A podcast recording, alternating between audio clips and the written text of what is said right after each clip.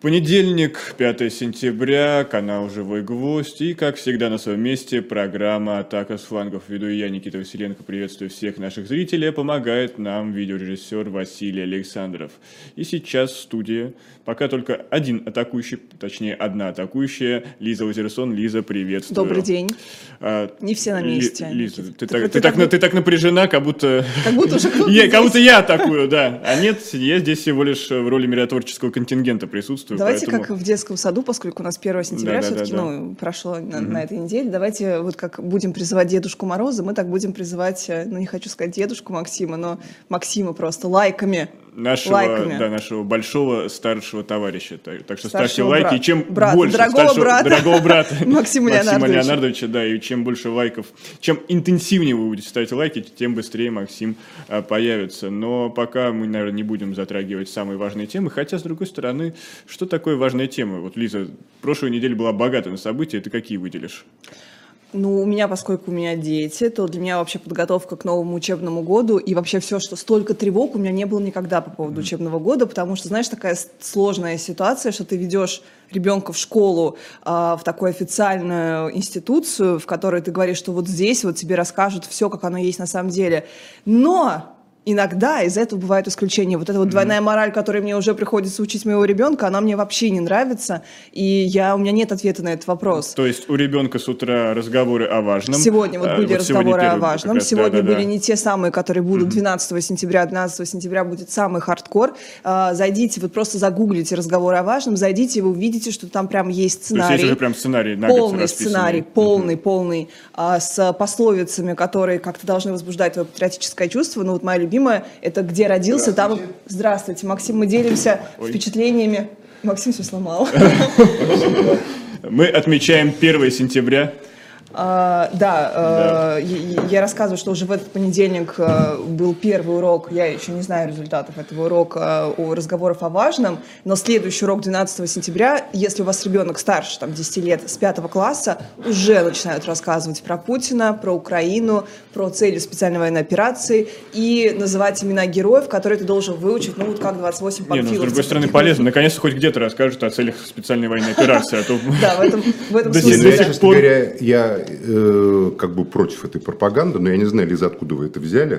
Вот план, который прислали да. нам, например, там э, в сентябре рассказ про Циолковского, угу. к юбилею Циолковского, да. то есть Это про космонавтику. Будет такое. Там э, я что-то ничего про какую-то специальную операцию, а может, вам, у на, а учеников вам... младших классов я не видел. Ну, может быть, действительно школьный возраст. Первый. Первый класс. Вот с пятого класса, а, до, да? ровно до четвертого класса этого нет. Угу. И с пятого класса последним абзацем угу. там, что такое патриотизм, что такое Родина, вот у маленьких спрашивают детей. Учат в школе, учат в школе, да. учат в школе. Потом, по-моему, самый, самый жесткий вариант, вот угу. как это преподнесено, почему-то с 8 по 9 класс. 10 11 уже как-то более, что ли, вот неоднозначно, как мне ну, показалось. А, а там уже другие. Прям... Вот тут угу. сегодня видео я видел, я, я даже угу. отреагировал в моем телеграм-канале «Макс атакует» прокурор Москвы. Да, пришел форме, с телохранителем. фуражки, пришел угу, да. детей учить патриотизму, обратился к бабушкам, угу. к родителям, значит, дорогие дети там и так далее. Я предположил, что вот прокурор пришел, теперь для закрепления образа Родины надо, чтобы пришел глава Следственного Нет. комитета, ну, да, да, да. МВД, э, судья и Всиновец, Син, и Всиновец, обязательно. Кадыров. Что вы привязались извините, к Кадырову? Извините, что вы, извините. Что вы прям вот у вас как бы вот это вот в голове, вы влюблены, скажите, так в Рамзана такой, Кадырова, так, Лиза? Так, так я понимаю, что... А кто, не, а кто не любит Рамзана Но... Кадырова, признаемся честно? Ну, я не знаю. Вот. Это, это ну... большой медийный персонаж, политик. Вот.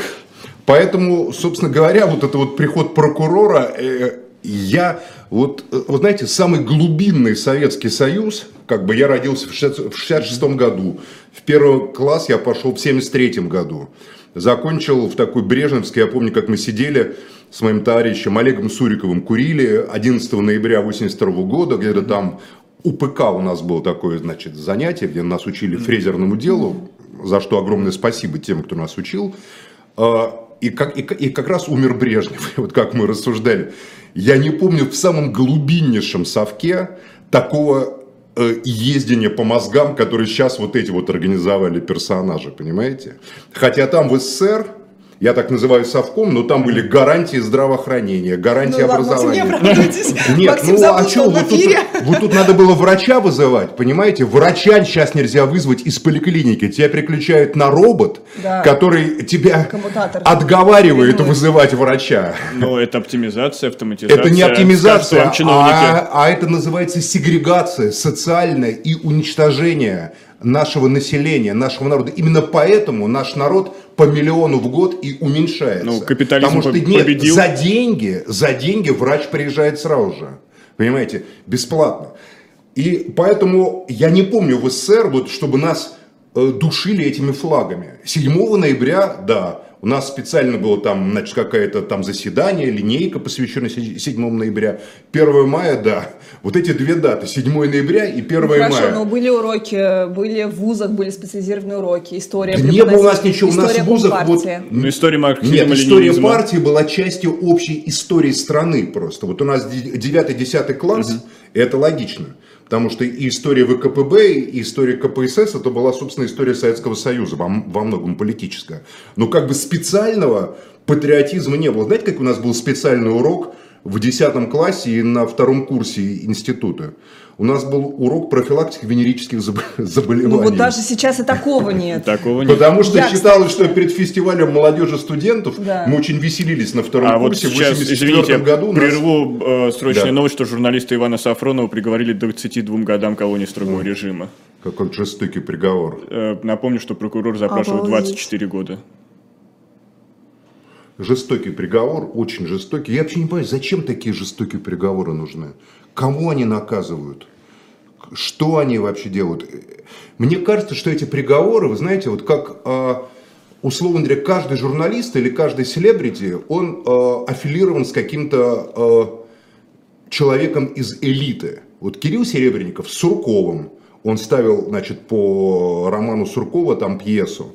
Значит, э, кто-то там еще с кем-то, а Сафронов, значит, с... э, Рогозиным. Ну, формально да, с Рогозиным. Рогозиным. То есть это условно, а там, условно говоря, Сергей Зуев с Кириенко, понимаете? Потому что Зуев и Кириенко много лет работали вместе в Приволжском фе- федеральном округе, там и вообще. И вот когда они бьют по таким людям, вот Сафронов, это как бы демонстрация там Рогозину, что ты ничего не можешь сделать, Дима, для того, чтобы защитить журналиста, который у тебя работал. Ничего не можешь сделать. Это, собственно, Ну, такая ударить-то можно таких по-разному. А Почему тогда на- откуда 22 года? ну, чудовищные какие-то жуткие просто приговоры. В, То есть, знаете, в условно, такие сталинском, сроки в сталинском террористы и маньяки в получают. сталинском Советском Союзе 25 лет это надо было быть власовцем, который активно с 41 по 45 год воевал там в Ну ладно, составе влас- признаемся, при Сталине расстреливали десятками Нет, тысяч. расстреливали одно. Э, Десятками тысяч 37-38 год, Да. вы имеете в виду. Смертная казнь была отменена после 45 года, возвращена, в, по-моему, в 49 или 50 году. А, Но э, приговоры-то были какие? 5 лет, 10, 15, 20 лет вели каторгу и 20 лет для военных преступников, для за измену Родины. Ну, после войны только такой вот, вот такой срок появился. Таких сроков просто не было. В советское время не было таких сроков. Самый большой срок был либо 15 лет, измена Родине, 64 статья, либо расстрел по этой статье был.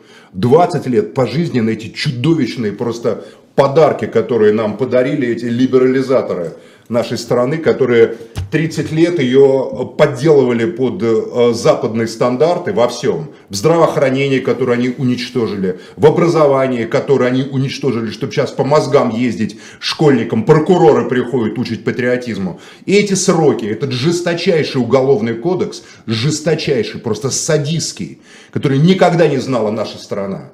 Никогда не знала. Даже пожизненная каторга в царское время, она была, как это описывал Чехов или Достоевский, более гуманна, чем то, что они сейчас делают. Это просто эпоха такого садизма юридического, который они устраивают. Ну давайте не про юридический садизм, а О, про другой, мой. про какое-то моральное прес- преследование. Э, Алла Пугачева вернулась как раз ради 1 Подожди, сентября. можно я хочу просто сказать Да. про Ивана Сафронова? Я не могу от этого отойти. Выговорись. 2044 год будет, когда он должен выйти. Мы понимаем, что ситуация такая, вот нам все время говорят, что там русские инертные, сражайтесь. Ситуация действительно такая, что у нас в стране все зависит от извините, скажу грубо, прогнозов Соловья, условно, да, от здоровья Владимира Владимировича. Кстати, Валерий Соловей сегодня у нас будет как раз в 7 да. вечера, обратите внимание. Э, то есть на, надежда на то, что Иван Сафронов выйдет, только одна, вы понимаете, что как бы Владимир Владимирович не переживет Ивана Сафронова. Вот честно, у меня просто других слов по этому поводу нет. А вы считаете, что это Путин посадил Сафронова? Я, я сомневаюсь. Я этом, считаю, вы говоря. знаете, я вот вы читали Вы обвинительное... считаете, что Путин прямо что-то, какие-то счеты к Сафронову имеет? Я думаю, Путин даже не знает, что на свете есть Иван Сафронов. Это ну, кстати, Путин он комментировал несколько несколько раз. обещал разобраться в деле, Подождите, и, судя по всему, разобрался. Путин, Путин комментировал, во-первых, он комментировал э, неверно, он говорил, что дело Сафронова связано с его работой в госструктуре, где у него была, был допуск к секретности, Это а именно в Роскосмосе. Напомню, он там успел проработать только месяц, и Песков потом несколько раз комментировал, что он оговорился, Владимир Владимирович оговорился. Речь шла о его журналистской деятельности, когда у него никакого допуска не было,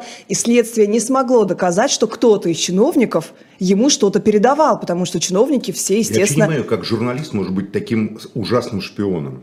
Я понимаю, когда генералы, а вот у нас есть, допустим, высокопоставленные э, руководители развед подразделений, чьи дочери, чьи дети просто живут за границей. Вот они тут руководят, как бы, условно, ну, по крайней мере, до 24 февраля так было. Они как резиденты э, Да, они тут, понимаете, руководят э, спецслужбами, а их ближайшие родственники просто постоянно проживают за границей. Они внедрены. Работают в иностранных внедрены. компаниях, в том числе аффилированных с иностранными военными структурами или оборонными структурами. В общем, свободно пребывают. Кто в Майами, кто еще где-то. И ничего, с них никакого спроса. А они э, имеют, их родственники имеют собственность за границей, их родственники имеют гражданство других государств, в том числе недружественных. И ничего. У них даже взыскания нету. Вот они как сидели на своих постах, так и сидят. А журналист, которого просто делают, э, ну я не знаю, это какое-то публичное просто расправа, публичное распятие. Я просто даже не понимаю, какие такие секреты. Вот я читал материалы, я, конечно, не, не читал глубоко материалов дела. Возможно, я читал источники, сочувствующие Сафронову. Ну, но я, но я просто больше... других не читал. С другой стороны, расследование просто проекта, расследование проекта да, читал расследование проекта, читал там и так далее. Я так понимаю, что его обвиняют в том, что он в ходе разговоров пытался выведывать какие-то инфо, задавал вопросы об, о, о каких-то данных, которые имеют отношение к секретным. Ну, типа того, и передавал это Ларишу из Чехии, своему партнеру, с которым они должны были делать э, какой-то сайт, да, информационный по, про оборонку ВПК, это была его тематика. Mm-hmm. Но никаких подтверждений, и они там, они там действительно шифровали информацию, которую он передает, никаких подтверждений переводов денег за эту информацию, которую он считал открытой, потому что ему это рассказали. Э, никаких подтверждений нет. И второй эпизод это с этим Ворониным, просто политологом, который живет где-то за границей, mm-hmm. там в Германии, в Италии, я точно не помню. И его почему-то начали его сначала раскручивать как агента, как шпиона. Э, естественно, он указал на Сафронова, и э, ему пытались как-то тоже вот надавить на него это и узнать. какие-то игры, это какие-то узнать, игры. Я хочу просто элит. такой эпизод, что ему сказали назвать несколько раз его следователь пытался докопаться, кто твой куратор в Германии, назови этого Воронин куратор в Германии, и он не понимал, что от него хотят, но это он уже после э, всего, э, значит, э, этого произошедшего сказал. И он назвал э, слово «викса». Вот что такое «викса»? Это по-немецки значит «анонист», «дрочер». Вот это такой забавный эпизод. Просто вот от балды любое слово сказал, и это фигурирует в материалах дела. Потом он свои, уже уехав, он свои э, показания снял. Отказался от показаний на Ивана Сафронова. Хотя это было, ну, что-то такое основное. Еще фигурирует журналистка э, Екатерина Винокурова, которая якобы сказала... Секретный свидетель? Да, экс... нет, экспертом, нет, эксперткой, нет, да. Нет, она не секретный свидетель, она проходит в обвинительном заключении как человек, который может э, судить. Может э, как бы судить о значимости том, той информации, которая как бы передавал То или не передавал э, Сафронов. Это журналист Арти, это на нее просто ссылаются. Давал. Вот, но да, но просто еще надо тоже, тоже сказать, что она, она не виновата, потому что она могла сказать что угодно, но условно как это происходит, тебе какой-то суют листок и говорят, вот эта вот информация, она может как-то быть расценена как гостайная, она говорит, ну, наверное, может. Я полагаю, что дело было так, потому что я сомневаюсь, что журналистка Екатерина Накурова, там даже, даже будучи журналисткой РТ, что такое клеймо, что она хотела намеренно э, как-то Ивана Сафронова посадить. Да? Я думаю, что там было много очень интересантов, и Иван Сафронов, он был очень долгое время таким главным критиком оборонки, и Рогозин он как раз критиковал, и Шойгу он критиковал, э, и Рогозин, как мне кажется, э, наоборот, на таком, знаешь, сопротивлении его нанял на работу, Ну, чтобы Я так вот... понимаю, Рогозин был еще знаком с его отцом, который тоже был военным обозревателем. Военным Я не обозреватель, думаю, как- что на сопротивлении. Я думаю, что Дмитрий Олегович там очень как бы считал Ивана как раз своим человеком. Но это и было это, по и это было проблемой Ивана больше всего. Это, понимаете, это и есть его самая большая проблема. То, что он, как Близость говорится, к, э, Рогозину? близость к Рогозину. А вот этот увод Рогозина вообще из какого-то публичного пространства полностью, когда он был Рогозин же был спикеров. представителем при НАТО в Брюсселе. Я с ним встречался тогда в Брюсселе на какой-то конференции. Мы были там на э, заседании, значит, вот европейских каких-то там комиссий, там что-то еще, какой-то диалог был. И там, как говорится, мы видели, он там очень комфортно жил, ездил на мотоцикле в черной коже такой, там с диким кайфом. В общем, там представлял Россию при НАТО. Вот вам уже цепочка выстраивается, понимаете? Все, Да завербован ну в далеком 2004 году. Ох, ну, если честно, прям, да, да, я не знаю, что сказать. Вы знаете, да, что с его, вы упомянули его отца, что как с ним случилось. У него была смерть Я э, знаю. тоже страшная, он выпал из окна. Вот про этот э, человека-пад из окон тоже интересно. Ну, конечно, извините, меня аж прям нет слов. Ну, да. в стране, где, э, как мы выясняем сейчас, в, значит, э, как, как говорится, в продукции военного назначения использовались иностранные чипы, иностранные комплектующие, в том числе в секретных, как сейчас выясняется, в ходе СВО, да, потому что санкции ударили по ряду компонентов, которые, как оказалось, в суперсекретное вооружение поступало из тех стран, которые явно недружественными. Это нормально считалось. То есть то, что э, западные страны, в том числе страны НАТО, и, или аффилированные с ними, поставляют компоненты, в том числе электронные, которые э, используются в определенных типах вооружения, что позволяет уже этим странам или тем, кто вот поставщикам, по крайней мере, получать представление о э, системах этого вооружения, да, о том, как они, что там, там и так далее, а может быть даже и более того. Вот люди, которые организовывали вот эти закупки, не считаются предателями, не считаются врагами, не считаются какими-то шпионами. А журналисты, которые исследуют и, и, может быть, пишут об этом, их, как говорится, наказывают. Я думаю, что дело не только в политическом каком-то деле. Как раз я не помню, чтобы Сафронов как-то политически резко выступал против режима, против власти. Я думаю, что это внутренние очень серьезные какие-то разборки. То есть он оказался некой такой разменной монетой. Ну, Пешкой конечно, да, игре. конечно, потому что совершенно даже очевидно с начала СВО, что триллионы рублей, которые как бы выделялись на это, значительная их часть потрачена была хрен знает на что. Армия э, подошла к СВО, мягко выражаясь, не оснащенной гиперсовременным оружием. И это привело, об этом пишут самые распатриотические блогеры и самые распатриотические, значит, э, ведущие телеграм-каналов, да, мягко выражаясь, привело к э, очень серьезным последствиям и к тяжелым потерям. Поэтому я вообще подозреваю, что они сейчас будут вот это шпионское дело Сафронова раскручивать таким образом, чтобы еще и стрелки перевести. С тех, кто реально виновен в неготовности российских вооруженных сил к современной войне 21 века. А тут такой парадокс, что когда вы э, планируете, вот когда вы готовитесь к современной войне, вы, вы эту войну можете и не начать. Э, Как, как правило, войны начинают те, кто отстают от прогресса э, технологического. Те, у кого есть вот ощущение, что надо догнать, и догнать можно только с помощью эскалации.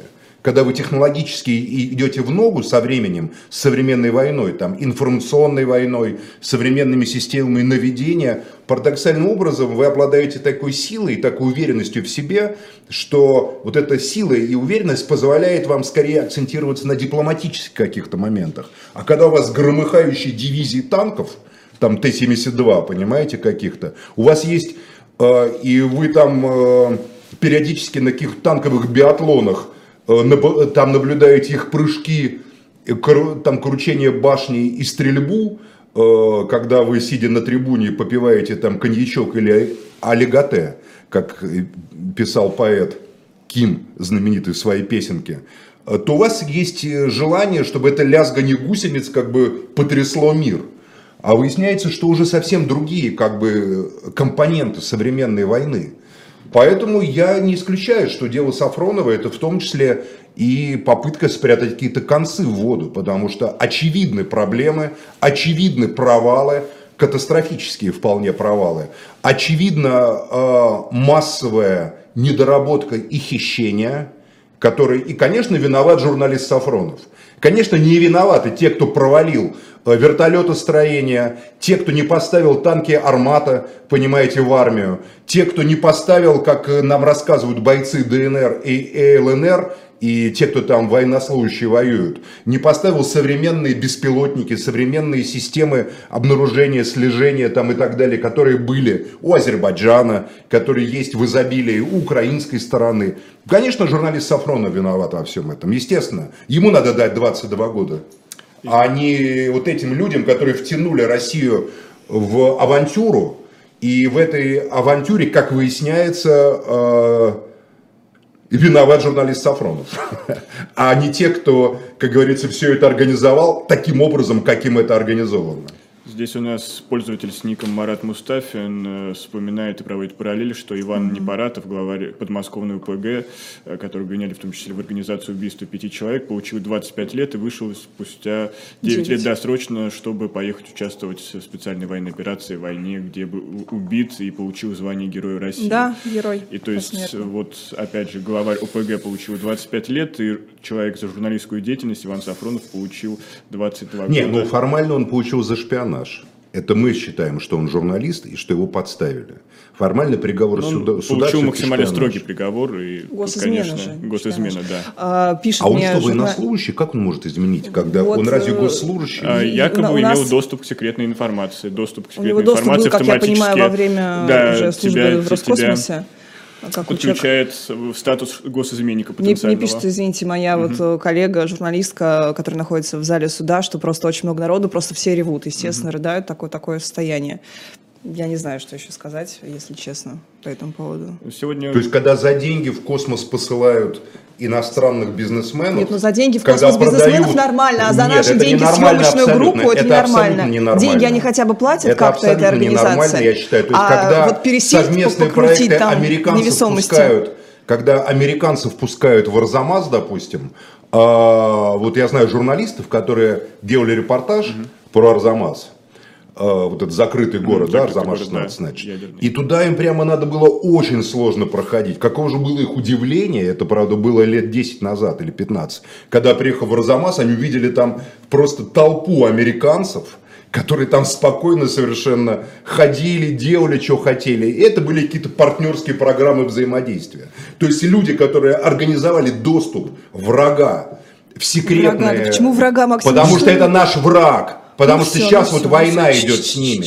Это наш враг. Но это, Запад это, это наш враг. Но 10 НАТО лет назад это другая враг. была конъюнктура. Для меня это всегда было так. Никогда это ну, власть... ладно, китайцы, китайцы не наш враг? Или ну, китайцы, по крайней мере, я не знаю, китайцы не имеют такого ну, доступа. А вы знаете, как китайцы не имеют такого доступа, как имели американцы и натовцы. Поверьте, в российские суперсекретные Максим, программы вот вы любите вспоминать, что у, меня, что у меня родители физики, действительно работали они в НИИ. Что мой... я люблю? Вспоминать, что мои родители нет, физики. Это, нет, это вы любите вспоминать. Вы мне в прошлый раз на вас. Мы все три раза, это вы три раза, и, на мой взгляд, это очень хорошо. Да, а, в общем, э, очень много было историй 90-е все боялись торговать именно с Китаем почему-то, потому что продажа даже с твоего собственного патента, когда это ну, ну, уже разрешено было тебе патентовать, и уже вроде как рынок наступал там в начале 90-х, если ты продавал китайцам, почему-то всех поголовно сажали, при том уважаемых людей, докторов наук. Ну как, Кстати, потому что главный партнер Колкер, был на Западе, потому что Путин нам рассказал, что Колкер, он Клинтона, Клинтона просил, чтобы Россию в НАТО приняли. Физик. Если, ну как бы Владимир Владимирович Путин хочет в НАТО, с Клинтоном говорит об этом. Это же не выдумки, он нам сам рассказал перед началом спецоперации. Сергей Борисович Иванов на заседаниях, как рассказывали военные, говорил, что НАТО наш партнер и наш потенциальный союзник, то, конечно, Китай определяется врагом. Это Китай стал таким близким другом несколько лет назад. А до этого, конечно, сотрудничество с Китаем рассматривалось как измена стратегическому курсу. Я напомню, что база НАТО была на территории России, в Ульяновске. Да, э, когда НАТО проводило геноцид в отношении афганского народа. Поэтому, что там, как говорится, мы не успеваем следить за переменной курса э, стратегического. То он у нас как бы стремится в НАТО, то он у нас стремится э, от НАТО. Мы как... А вот завтра мы сейчас глаза с вами закроем, может они опять в НАТО будут стремиться. Кто знает, понимаете? Все зависит от того, как они там выгрызут себе эти места на мировом энергетическом Но вы продолжите. Давайте запомним, что вы продолжите говорить, что НАТО враги, даже я если считаю, Владимир да, Путин я считаю, что еще Запад, раз попросится. политический Запад, это системный враг моей страны. Да, я так считаю, это моя убежденность, и это моя уверенность. То есть, если Путин поедет на G20, это приравнивается к измене Родины на фоне войны? Значит, поедет на G20. Но он вроде бы собирался... Смотря какие соглашения там будут заключены, и смотря о чем будет идти там речь. Да, я считаю, что современная российская власть это просто часть Запада, которая временно поссорилась с другой частью Запада. Вся их деятельность на протяжении 30 лет, Ельцина, Путина, Медведева, опять Путина, а, а, направлена только на одно – включение России в мировую систему как бы э, формирование стоимости, как об этом писал Ходорковский, Навальный, и как об этом говорил Кудрин постоянно, разницы между ними никакой нет. Только один на форумах выступает, и глава счетной палаты, там другой в тюрьме, третий, как говорится, за границей. А так у них общее мировоззрение, э, вот экономическое. Да, их главная цель это вти, втиснуть просто этот обломок Советского Союза, разоренный и разграбленный, в мировой рынок а мы конфликтуем с Западом, Максим, казалось бы, но Россия по-прежнему член Всемирной торговой организации, членство в которой просто уничтожило внутреннее производство. Вот я знаю по Владимирской области, по многим регионам я спрашивал, когда уничтожены были вот эти старинные там производства, там льно фабрики, другие фабрики, которые должны были бы датироваться, поддерживаться. Как только значит, Лисин, Мордашов и другие лоббисты вместе с Медведевым впихнули Россию во Всемирную торговую организацию. Сейчас самое время выйти из нее.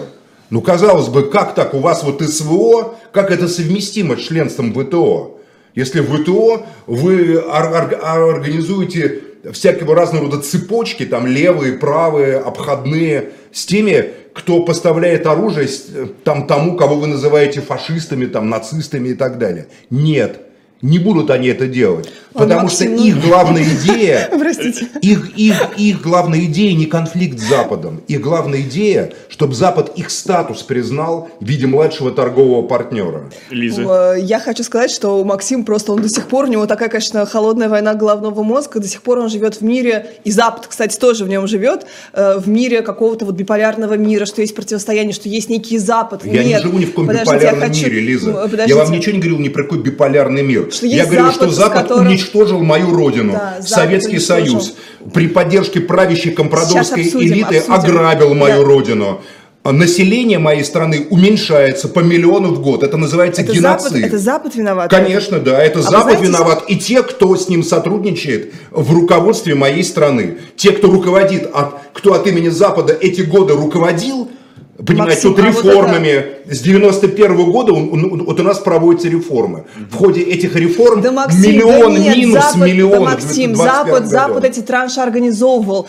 Виноват тот, кто уже внутри. Да мы сейчас вот выясняем, им газ перестали, им газ, наш Борис газ, Ельцин, им перестали ваш, поставлять наш газ наш газ а мы, им Максим, перестали поставлять. А наш газпромовский газ. Украденный, украденный у нашего народа, народа. газпромовский газ им Подождите, перестали х- поставлять, я хочу вам- и у них экономика пошла вниз. Максим, То есть, получается, они не просто жировали вниз. за счет Подождите, нашего газа. ничего у них не пошло вниз. Смотрите, вот это вот какая-то иллюзия есть, что Запад, он такой великий, что мы хотим туда как-то интегрироваться, и не Я можем не никак без хочу него. интегрироваться Запад, Запад. За, ну, хорошо, Россия и, и всячески там шантажирует. Правящие элиты России хотят Подождите, интегрироваться. подождите. Вот смотрите, Народ вот пример с этим газом, пример с этим газом а, и с этой нефтью, с потолком на нефть. Вот заявили, что G7 откажется, ну как-то вот э, примет решение, что значит будет этот потолок введен на нефть. И, в общем-то, почему они так говорят, такие заявления делают? Потому что они считают себя до сих пор экономическим гегемоном, вообще главной силой мирового рынка. Но, что говорит Песков? Он говорит, «А, окей, мы тогда будем сбывать нашу нефть в другом месте, потому что есть мировые рынки, есть другие страны, есть Индия, есть Китай. Зачем нам нужна так называемая Европа? Вот, мне кажется, это тоже у них какое-то вот это вот ощущение, что мы великие, мы большие, но у них э, ВВП процентное по отношению к мировому ВВП снизился многократно. Если они там э, десятки лет назад, допустим, 30 лет назад, они составляли действительно э, две трети э, мирового ВВП, могу ошибаться, но там такой, Они наверное, кто? порядок. Вы кого имеете в виду? Западная Запад, Европа? Запад, Запад. Ну, Запад США, Западная США Европа плюс или западная отдельно? нет запад США плюс западная Европа то теперь это Трансатлантический да Запад, то короче. теперь это не так Японию теперь это включаете? нет теперь это э, ну порядка 30 процентов то есть это ну колоссальное падение в э, масштабе всего мира поэтому рынок международный в нем нет ничего плохого если вы говорите что там производство льна там э, извините что я смеялась производство льна сыров А чего смеетесь? еще молочно- знаете, что из, и- э, из молочной продукции Кто был главным заказчиком Я знаю, что делали из в России? конопли зато. Нет, из льна знаете, что делали? Что? Военный брезент. Главным заказчиком вот этих заводов Да. Владимирской области, Минобороны. Ивановской было Министерство Министерство обороны. обороны. Когда вступили в ВТО, это были огромные заказы. Это не рубашки там и не штанишки из льна. Это, это там доли процента тысячные. И, и это обеспечивало работой огромное количество людей. Причем это исконное производство для этих мест. Потому что еще князья Шуйские в 17 веке создали вот эти льняные заводы на территории Владимирской губернии, которая потом разделилась на Ивановскую значит, и Владимирскую, для центральной части России. Когда это было уничтожено, полностью после вступления в ВТО. Максим, и а как капитал быть- стал делать не то, что выгодно Максим, а как нации, быть с народу, теми- как для быть воспроизводства народа, как это в Европе делается, где Европейский банк развития защищает жителей Франции, глубинный, защищает. Да, что вы Да. говорите? Может быть, тогда вопрос к нашим властям, которые Конечно, такие, так ну я вот, к а ним что и вы говорю. Да, ура! Я и говорю, что их политика это политика геноцида, Хорошо, социального геноцида, геноцид враждебная. устраивает, устраивает и это и есть власть. политика в интересах западного капитала, частью которого они Да капитал всегда хорошо, хотели еще стать. один большой, здоровый, полноценный, богатый рынок сбыта. Зачем ему геноцид тут устраивать? Объясните, перспективный. Потому что, потому что Вот им надо, потому что это то, хорошо. о чем писала русская классика. Проблема отношений народа с государством в России следующая. Государство Российская империя является в лице правящей элиты царской семьи и окружающей его аристократии крупнейшим монополистом на производство хлеба, леса там, и так далее, предметов экспорта. А народ для этого совершенно не нужен. Он э, выступает для- просто как дешевая рабочая сила. А в современной экономике народ даже не нужен и для этого, Ну, смотрите, потому что они вот сюда смотрите, завозят вам- миллионы трудовых мигрантов из Средней Да, Азии, вам- бесправных, социально необеспеченных, чтобы граждане России не э, работали. Поэтому граждане России вымирают. Потому что это государство уничтожает просто социальное пространство жизни нашего народа. Почему уничтожает? Потому что это нерентабельно. Основой этого государства является не национальная идея, как во Франции, в Германии, в Австрии, в Италии, где есть свои проблемы, но где, э, конечно, это завоевание тоже французов, итальянцев, немцев, это не с неба им упало. Все это было в ходе революции, в ходе социальных протестов, э, которые они вытребовали для себя, чтобы с ними считались правящие элиты. Но э, там, там идет дотация. Там вас не, как бы там нет такой вот темы, что давайте мы из Тосканы там или из Калабрии уедем и будем жить в Риме. Рим должен стать огромной агломерацией на 15 миллионов человек. Все дороги ведут в Рим. Как у нас тут говорится, вот у нас тут Кудрин выступает и говорит, а Москва агломерация, там, э, Поволжская агломерация, Северная агломерация. Землю очистить от людишек, взять ее в частную собственность, чтобы эти олигархи огромные Господи, кому взяли нужна наша и эти миллионы, как кому нужна? Да это все Пустые, инфраструктура пустые транспортная. Леса, А работать тайга, Они, не были они пустыми, Лиза, мерзлота. они на середину Вот именно. 90-х пустыми не были. Это все были населенные места, где жили люди. Просто этих людей оттуда вы, как бы вымаривают. А сейчас Вымаривают. политика поддержки Дальнего Востока. Смотрите, Да это вранье говорите всё, нет никакой можно я скажу поддержки просто политики вот, Дальнего ладно, Как как, вот как, сейчас Владимир Владимирович в Востоке, в Владивостоке Хабаровском- находится, В выступает на Хабаровском ВЭФе. крае вымирание, вымирание. всё Я будет по Хабаровскому хорошо. я, я- не знаю, мы как там будет. Медведев еще пел эти песни. Вымирает народ в Приморье и в Хабаровском крае. Вымирают города. Вымирание все. Максим, Только за смотрите, счет что касается торговли с Китаем какая-то жизнь а, была. Что касается вот вашего Вранье вечного всё полное. скепсиса про интеграцию и отсутствие интеграции, есть всего две модели в международном рынке. Две модели. Экс- э, Экспортно ориентированная и импортозамещение. Есть еще третья модель. Это социальная и национально ориентированное государство. Это где, например, Которое Максим? заботится о... Таким был Советский Союз. Который заботится о своем народе. О своем народе. Максим, ну, о всё его серьезно? увеличении, о его образовании, о его медицинском Так что он обслуживании. тогда развалился-то? Раз он... Я а объясню, это что он вопрос к вашему любимцу Михаилу Сергеевичу Да, мы Горбачеву. сейчас обсудим Горбачева. Я, я, я, я просто хочу сказать, что для того, чтобы у нас... Который э, сделал все, ну, чтобы он развалился. Все, Который был чтобы он просто развалился. предателем. Максим, ну что же, ваш любимый, почему я сказала, ваш любимый забираю, Борис Николаевич Ельцин сделал все чтобы, э, для того, чтобы он развалился, а Горбачев делал все для того, чтобы он сохранился, просто это это были взяли? С запоздалые каким это реформы. образом? Вот ваш Когда даже, Горбачев ну, просто вытирал ноги о советскую конституцию, всячески ее меняя и нарушая, и, и, и, и всячески меняя таким образом, чтобы она содействовала распаду. Допустим, федерации бывают, как известно, двух типов. Бывают федерации Хорошо, договорные, смотрите, когда а бывают начи- федерации Максим, конституционные. смотрите, а как вот себе США пред- является конституционной федерацией. Между штатами нет договора. Да. Как раз именно пытались в ходе гражданской войны оппоненты Севера сделать так, что, мол, Он договорную. хотел это сделать, Борис Горбачев хотел сделать Так это и был это. путь к Михаил распаду. Горбачев. На- национальные республики начали выходить, Это что не делать? вранье, Что это он был вранье, вранье, Что, вранье. Это Горбачев, ини- Горбачев инициировал э, переход с Так это конституционной, было, с конституционной здесь- федерации. Кто я- сказал, что это я Он же неизбежно? сделает, чтобы Все- сохранить. Все, Это все был один из данные об этом способов. говорят. Все, Вранье, Максим, это наглое ваш- вранье. ваш любимый это сделал соц- сознательно Горбачев. Ваш любимый Горбачев экономист- сознательно уничтожал по просьбе своих Вы партнеров Рейгана, вот с? Тэтчер, Ох. Буша старшего, Советский Союз. Он это делал сознательно. И вот за это ему потом кланялись А в вы откуда знаете, что сознательно? Я говорю, что Ну нет, как, он ну он хотел получил сохранить. просто, вот тут судит Сафронова, 22 года. Какие деньги Сафронов получил? Денег вроде нету, правда? А у Горбачева дом в Баварии ценой 9 миллионов евро. Откуда у него Но этот он дом? выступал с лекциями, очень а, с много лекциями работал. выступал, да?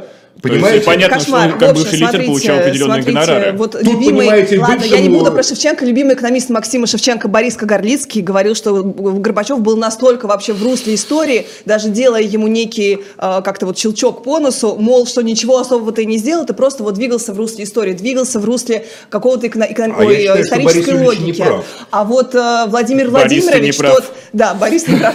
А, а вот Владимир Владимирович это тот как раз персонаж, тот правитель, который делает все, чтобы сломать историческую логику, чтобы вопреки вот этой логике истории вот, провернуть фарш назад, что называется. Нет, Достаточно сравнить... Вы не правы. Проблема Путина в том, что Путин делает постмодернистский, постмодернистский проект. Вот его проект реконструкции Российской империи является вот как бы именно реконструкторским проектом. Путину просто понравилась идея реконструкции. Социализм, как мы знаем, ему омерзителен, социальная справедливость. Он сам говорил, что там производили, кроме галош и ржавых танков, по-моему, или как там у него было сказано? Не помню, да, что Что-то в этом духе, понимаете? А, то, что там было честь, достоинство, чувство Родины, которое не нуждалось в лекциях прокуроров, приходящих в школу, это, как говорится, ничего для них не значит. Ну, была Потому что пионерия. они материалисты абсолютные, вот эти вот правящая элита. Путин осуществляет постмодернистскую реконструкцию, которая просто не может кончиться успехом. Не может. Да Потому что говорю, она что не учитывает Союз совершенно... возродить. Она просто не учитывает социальные институты, она как бы от головы и от записок политехнологических. Она чисто методологическая, на KPI основана, понимаете? То, что они делают. И даже несмотря на какие-то временные успехи, это и перспективе не имеет просто будущего, потому что нету этого временного измерения. Поэтому Сурков и вводит абсолютно постмодернистский концепт, вечный путинизм.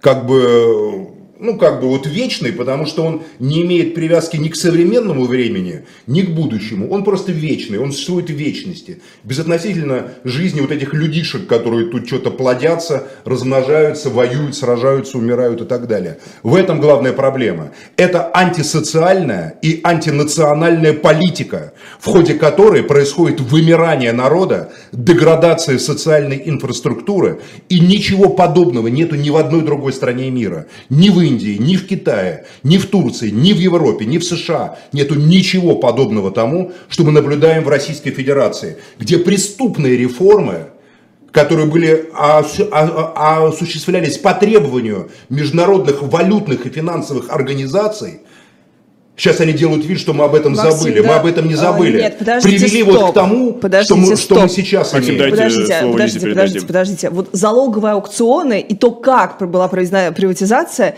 все это наследие Ельцина, а не Горбачева. И это было без каких-либо санкций. МВФ выдавал кредиты, пускай под условия демократизации, пускай под условия э, такой интеграции в международный рынок. Но то, как потом эти деньги распределялись, это было все на совести Бориса Николаевича Ельцина. от котлет а не, Мухи, а не Горбачева. Мух создал Чубайс. А за... Во-первых, не Ельцин, а Чубайс был автором, Чубайс инициатором прикол, и Мау. Опять Чубайс во всем виноват. Чубайс, а, Чубайс, Мау и Гайдар несут прямую ответственность за залоговые аукционы. Хорошо, Ельцин, а, вот эта его встреча с это будущей олигархией, это когда мухи, он подписал Чубайсовское, это то... Это мухи. Ельцин подписал Чубайсовское это вот мухи, это предложение? Это мухи. А вот котлеты приготовлены Михаилом Сергеевичем, понимаете? Вот он взял советский проект, Советский Союз огромный, который он руководил, он же не был теоретиком, как Сахаров или Солженицын, которые книжечки писали там и с речами выступали.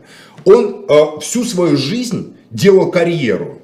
Он сидел на партсобраниях, он ездил по мозгам другим, он шел наверх, он подносил чай в подстаканечке серебряном, там сладкий с лимоном, когда надо Громыко, когда надо Брежневу, когда надо Андропову. Он как бы, как Молчалин, постепенно-постепенно поднимался и потом стал первым лицом, первым лицом, верховным главнокомандующим. Речь идет не о директоре театра, большого или малого, не о каком-то там э, руководителе какого-то хора. Речь идет о человеке, который руководил огромной страной с огромной трагической историей, и он стремился занять эту позицию. Это был смысл его жизни.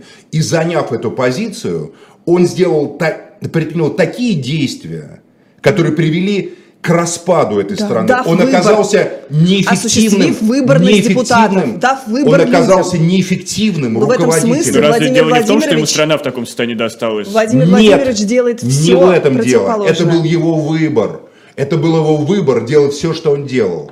Это, это, это был его выбор послать в Литву танки и одновременно пообещать, сначала литовцам пообещать, суверенитет, а потом танки послать, то есть озлобить. Это его выбор был.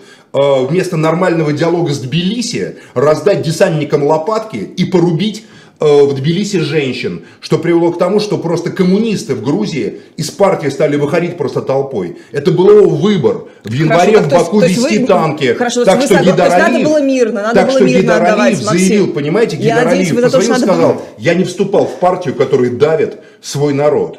Угу. Это Горбачев все делал. Не надо ему себя. Так, так подождите, вот он... он же он же вводил танки, чтобы как раз эти земли сохранить, чтобы пытаться Нет, ничего подобного. остановить ничего подобного. развал. Подождите, Лиза. С вашей логикой. Именно Я по... считаю, что это ошибка нет, огромная. Нет, он, он водил танки, чтобы уничтожать конкурентов в борьбе за единичную власть Политбюро. Гейдар Алиев был его конкурентом. Угу. Гейдар Алиев был одним из главных его оппонентов. Угу. Он последовательно прошелся по национальным элитам. Тогда бы он по-тихому вести какой-нибудь э, спецназ в Индию, Нет, почему? Он просто разжег, он разжег, он, о, Новичок послать, он содействовал, он содействовал разжиганию армяно-азербайджанского конфликта. Я уж не знаю по каким мотивам. Я считаю, что главный мотив был отстранение от э, руководящих постов Гейдара Алиева, который был очень влиятельным и серьезным человеком, который есть такая версия, достаточно ну, аргументированная, что если бы Гейдар Алиев возглавил Советский Союз, то Советский Союз прошел бы пути модернизации, не развалился бы,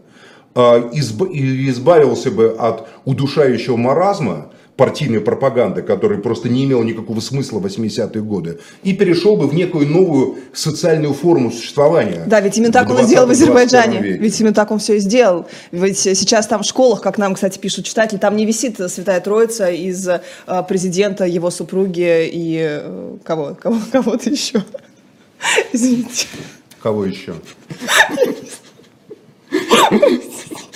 Чего вы смеетесь? Кого еще? Азербайджан, по крайней мере, выигрывает Извините, войну. Понимаете? Быстро и малой кровью. А Азербайджан, по крайней мере, показывает пример национальной консолидации а не разделение нации по ну вот, ну, то есть разным вот, этим вот, самым. Вот это вот правильно, вот это вот передавание поста ну, а как? Ну, по ну это неправильно, ну, я считаю, это тогда, неправильно. Я считаю, что, я считаю, что надо быть социалистами. Вот новый союзный Но... договор предполагал, что Назарбаев станет премьер-министром.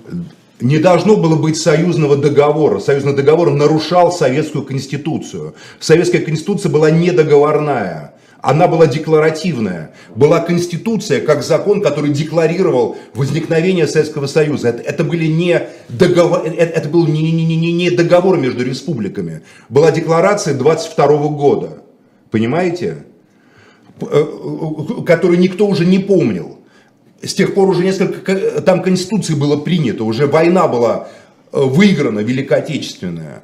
Советская Конституция не предполагала никаких договоров. Сам факт установки договорных отношений э, предполагал выход из Советского Союза. Советская Конституция не предполагала такого выхода таким образом. А осенью 91 года Что Горбачев, такой, как, Максим, Горбачев вопреки референдумам, вот вопреки референдуму общесоюзному, который он сам же проводил в марте, он отпустил страны Балтии. А что он должен, в смысле отпустил? Давайте конкретнее, он должен был Он должен войска. был провести референдум в странах Балтии. Я вас уверяю, что, по крайней мере, в Эстонии и Латвии Так там были половина демонстрации, в Эстонии, которые выходили, выходили по крайней мере, в Эстонии и Латвии половина бы высказала бы, да, mm. за невыход из Советского Союза. Но он не проводил там референдум. Ну, потому что он потерял над ними контроль. Там уже только... Да как, нет, как, ну, он, уже он, он просто совершил Все, государ... акт государственной измены. Что он сделал в Литве, Он совершил акт государственной... Он уже ничего не мог сделать в октябре 91 года. Он совершил акт государственной измены, на что указал покойный Виктор Иванович Илюхин, который тогда был сотрудником прокуратуры. Так он до сих который... пор это говорит, ваш Илюхин. Он говорит, что все страны наши. Несколько лет ну, назад. Несколько лет назад он говорил то же самое. Который инициировал да, уголовное дело против президента СССР Горбачева, да. потому что он в нарушение советских законов да. и советской конституции. Вы поняли? Эстония, царь. Литва и Латвия. Он не царь, он не имел Союза. права, он не имел права отпускать своей воли. Он не царь и не самодержец. Должны были быть референдумы о выходе ну, в чужих уже республик, которые уже фактически вышли, в которых уже да проходили не были они никакими чужими, это Горбачев их сделал чужими. Они же объявили о своем Потому что его хозяева, его старшие партнеры на Западе сказали ему, Старший, разваливай Старшие Советский партнеры Союз, на Западе, Маргарет которые Тэтчер обеспечили была ему против, потом была против падения. Да, с какой-то стати. Они Ну, боялись, у нее что много республик разбегутся Они- они на боя- маленькие кусочки и будут Они боялись, ядерным оружием, немецкого реванша. С одной стороны боялись, и с другой стороны они боялись, что будет, что границы больше нельзя трогать в Европе. Это была святая мантра, которую Тэтчер повторяла. И поэтому И кто Горбачев... тронул эти границы? Горбачев. Конечно. И зачем он уничтожил Хельсинские соглашения 1975 года, которые гарантировали неприкосновенность границ Германской Демократической Республики? И СССР, Может быть, потому что и СССР подписывал. Нет. Да, СССР хотели. мало ли кто что хотел, русские тоже хотят. Почему немцам можно? хотели. Нет, секундочку. Немцам можно, а русским А нельзя. почему можно американцам бомбить Ирак? Извините. Немцам можно, Лиза, что вы смеетесь? Это слишком кровавые Мне и страшные события. Немцам можно, русским нельзя. Вот Советский Союз гарантировал неприкосновенность границ двух немецких государств. Это было неправильно, допустим. Допустим, Германия должна была объединиться. Я лично всегда это приветствовал. Было масса проектов. Был еще проект Беревский об объединении Германии. Как известно, Берию в 1953 году вернулся с таким проектом из Берлина, где там он помогал в подавлении значит, Поэтому мятежа. оказался английским, летом. японским и Да. прочими шпионами. А, поэтому, понимаете, ну вот как, что это за государство и что это за лидер государства, который просто дезавуирует фундаментальные соглашения. Именно потому, что Горбачев так отнесся к ликвидации Германской Демократической Республики, которую Советский Союз обязывался защищать. Поэтому случилась югославская трагедия, и сегодня происходит российско-украинская трагедия. Все это звенья одной цепи. Да, если бы Союз не распался, то, конечно, вот этих национализмов не было. Кстати, Не, ну, в- Владимир Владимирович сказал, Конечно, что Ленин во всем виноват. Он же эти искусственные границы да, да, да. выстроил. Ну, как Горбачев виноват в том, что была война в Югославии. Естественно. Конечно, Горбачев это виноват, потому что он был первый, одним из, э, скажем так, тех, э, понимаете, он представлял страну, которая инициировала и, значит, руками Брежнева подписала в 1975 году договор о нерушимости европейских границ, и Горбачев был тот, кто эту нерушимость уничтожил. Фактически своим согласием с э, объединением Германии по такому сценарию. То есть это, Это была была воля немецкого народа, нет? Нет, это Германии, была воля это была части. ошибка. Нет, это была воля части немецкого Какой? народа. Только а часть хотели. немецкого И народа не хотела объединяться. Часть немецкого народа верила в социализм и исповедовала идеалы социализма. Это была достаточно большая часть. Это были не доли процентов, а это были десятки процентов, поверьте. Десятки процентов Есть великолепный фильм. Шлендорфа, который называется в русском переводе «Легенды Риты», а по-немецки «До, до следствия Шус», «Последний выстрел».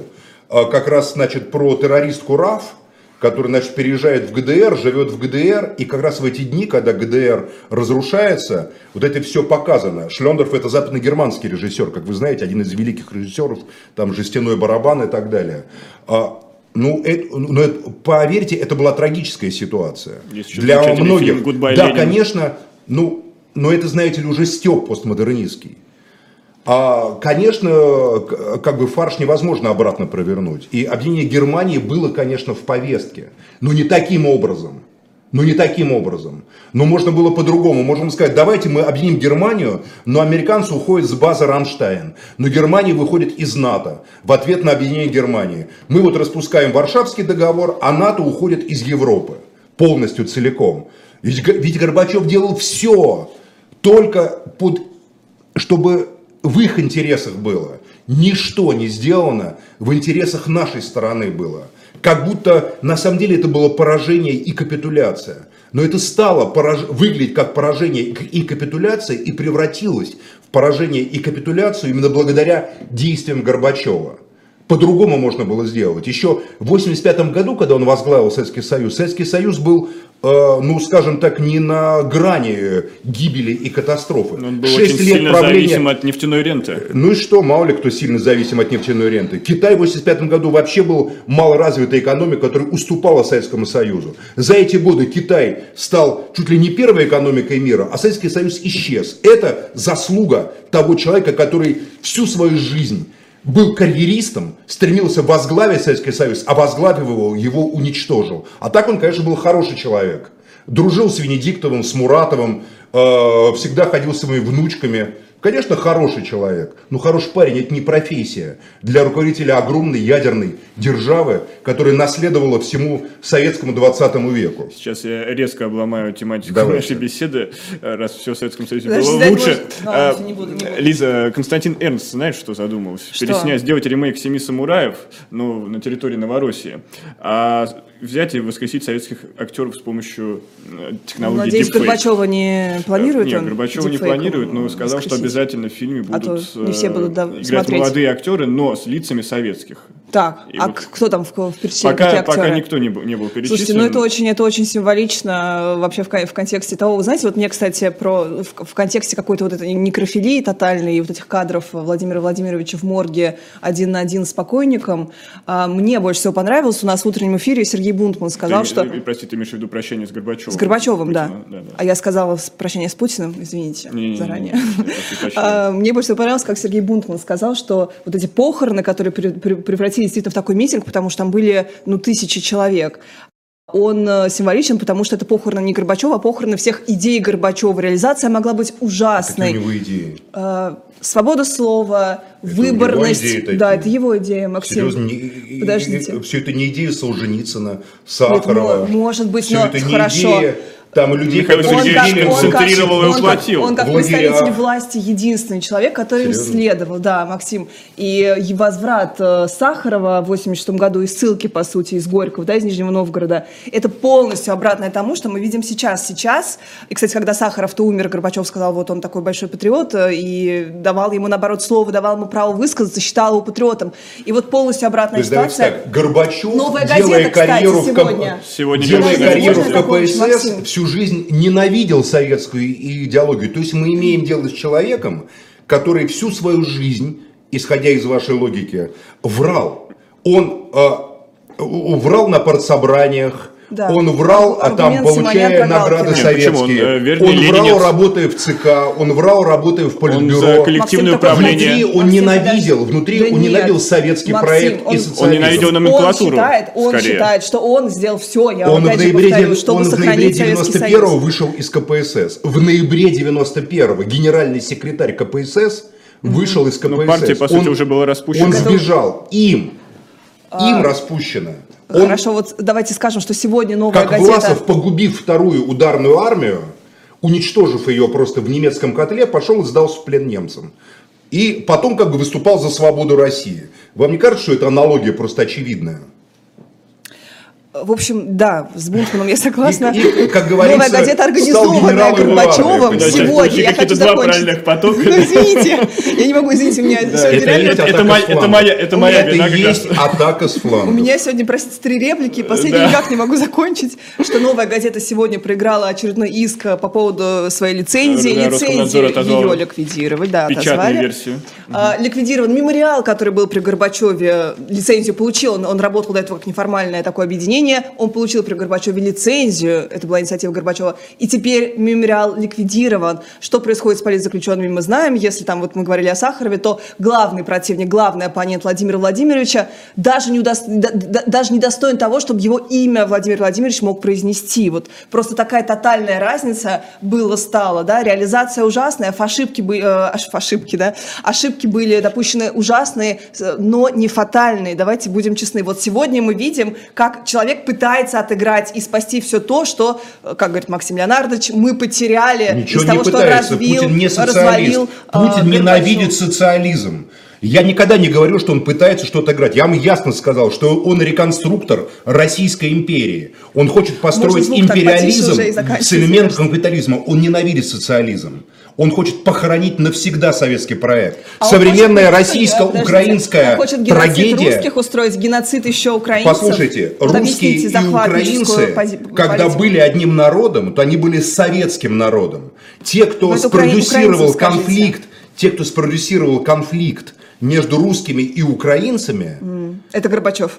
Это люди, которые уничтожают советский народ А и память о было. советском А в народе. Со Давайте оставим этот разговор для было следующего, следующего эфира. Ну, боролись они были, Потому что время, они к сожалению, подошло к меньшинстве. концу. Подавляющее большинство украинцев и русских ощущали себя Максим, ну частью единого советского Коллеги, Коллеги, оставим, народа. правда, для следующего эфира, потому что атака с флангов закончилась. Сразу после нас Лев Гулько отвечает на ваши вопросы. И сегодня в 6 вечера тираны возвращаются. Бунтман и Айдар Ахмадиев будут говорить о Муамаре Каддафи. Ну а в 7 вечера, я уже говорил, Валерий Соловей а, вместе с Лизой Аникиной. Расскажет, сколько сидеть Ивану. Сафронову.